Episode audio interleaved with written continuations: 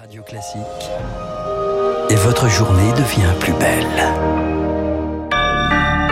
Merci d'écouter Radio Classique. Soyez les bienvenus si vous nous rejoignez. Nous sommes le mercredi 19 janvier et il est 7h30.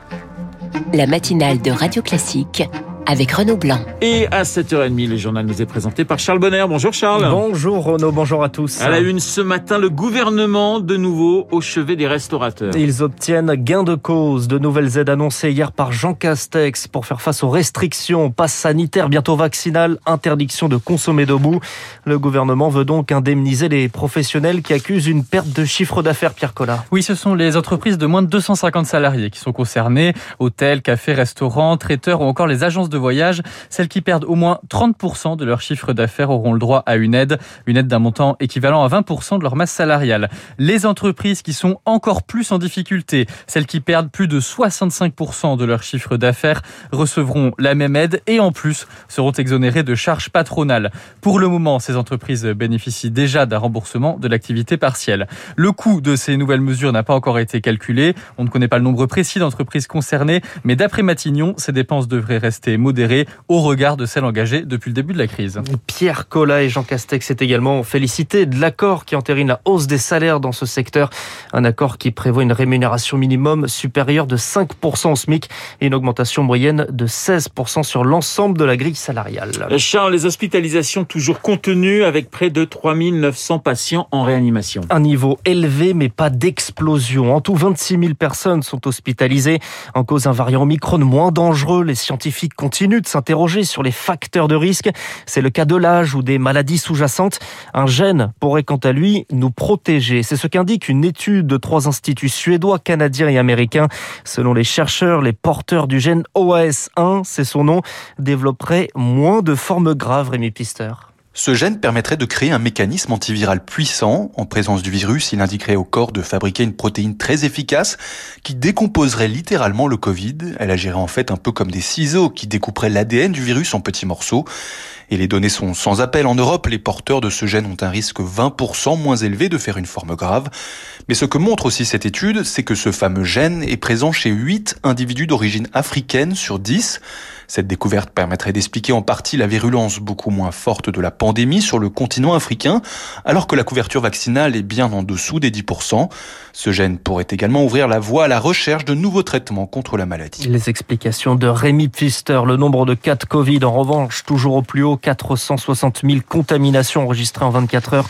Un nouveau record qui porte à plus de 300 000 cas quotidiennement sur les sept derniers jours. Alors c'est un sujet, Charles, au cœur de la campagne présidentielle, le pouvoir d'achat. Et Valérie Pécresse veut lui donner un coup de pouce. Invité hier soir de BFM TV, la candidate des Républicains dans les pas de Nicolas Sarkozy, avec une proposition digne du travailler plus pour gagner plus.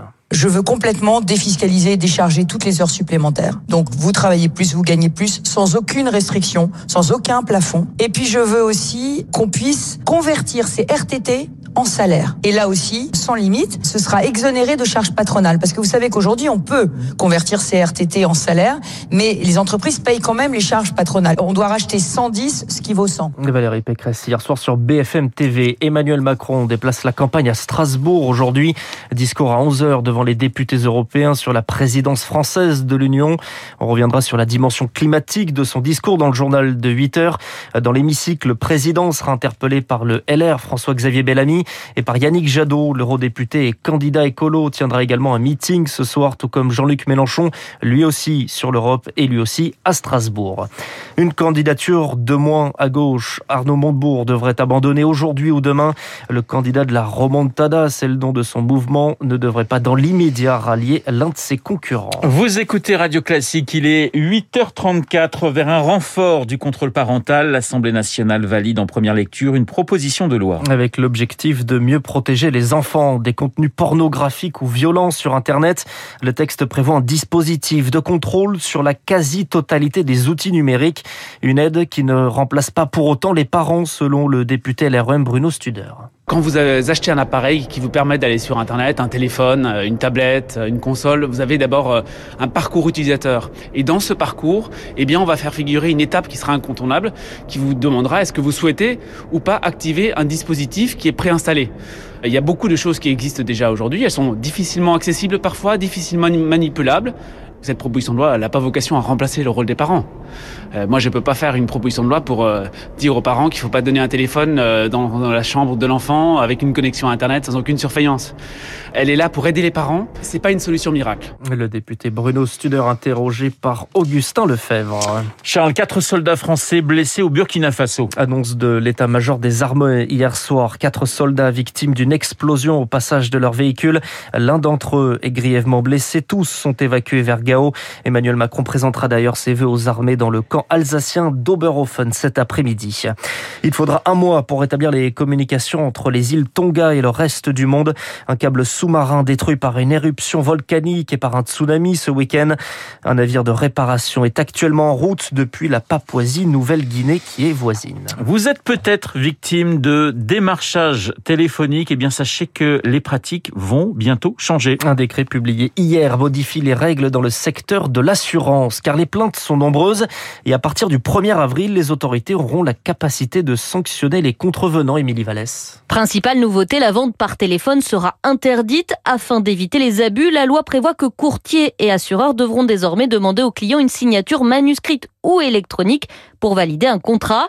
Le consentement verbal ne suffira plus et les autorités auront des preuves pour verbaliser en cas de mauvaise pratique. Christophe Aubourg, directeur général de Planète CSCA, qui représente les courtiers en assurance. Tous les appels vont être enregistrés et on va devoir les conserver de manière sécurisée pendant deux ans. On devra permettre l'accès à ces enregistrements à l'autorité de contrôle pour qu'elle puisse en fait vérifier les modalités selon lesquelles le contrat a été souscrit. Il y avait probablement des mesures un peu plus souples à prendre avant d'en arriver là. Ça va ajouter quelques contraintes techniques. C'est un premier pas, mais c'est clairement insuffisant, dénonce de son côté l'UFC Que Choisir, Mathieu Robin, chargé de mission pour l'association. La crainte qu'on peut avoir, c'est qu'il y ait assez peu de contrôle. En plus de ça, vous le savez, les assurances, bah, c'est des produits qui sont extrêmement complexes, avec de nombreuses conditions d'exclusion, des tarifs qui peuvent varier selon les formules, etc., et qui, selon nous, eh bien, ne sont pas propices à la souscription de ce type de contrat par téléphone. Donc, on est pour l'interdiction pure et simple du démarchage en assurance. Et l'UFC Que Choisir souhaite aussi que ces démarchages non sollicités soient interdits pour les formations professionnelles. Ils sont en forte augmentation. Émilie Vallès, direction l'Australie pour terminer l'Open de tennis de Melbourne. Et Corentin Moutet résiste face à l'Américain Sébastien Corda. 2-7 partout. Le Français est mené actuellement 3-2 dans le dernier set. Raphaël Nadal, quant à lui, sans difficulté, qualifié également pour le troisième tour en 3-7 contre l'Allemand Yannick Hanfmann. Fin du tournoi en revanche pour Harmonitan, blessé un mollet. La Française est contrainte d'abandonner contre Elina Svitolina. Merci Charles. Charles Bonner pour le journal de 7h30 que nous retrouverons à 8h30 pour un prochain point d'actualité. Dans un instant, les spécialistes François Geffrier et Bruno Kras pour le cinéma. Charles, si je vous dis qu'il a 84 ans, que c'est un grand réalisateur français, qu'il a tourné 50 films. Claude Lelouch Claude Lelouch, excellent, bravo Charles Bonner, vous avez gagné un bon point. Vous avez le droit de revenir donc à 8h30, c'est tout pour bon l'instant. Mais écoutez, euh, c'est comme ça, ça on débute doucement mais sûrement et, et plus vous progresserez, plus le, le, le prix sera J'espère avoir un resto à la fin. Vous aurez peut-être un restaurant à la fin de l'année. Pour l'instant, pour cette réponse de Pierre Lelouch, pourquoi? Eh bien parce que nous allons parler euh, du nouveau film de Claude Lelouch, pas Pierre Lelouch, de Claude Lelouch dans un instant avec Bruno Kras et les spécialistes.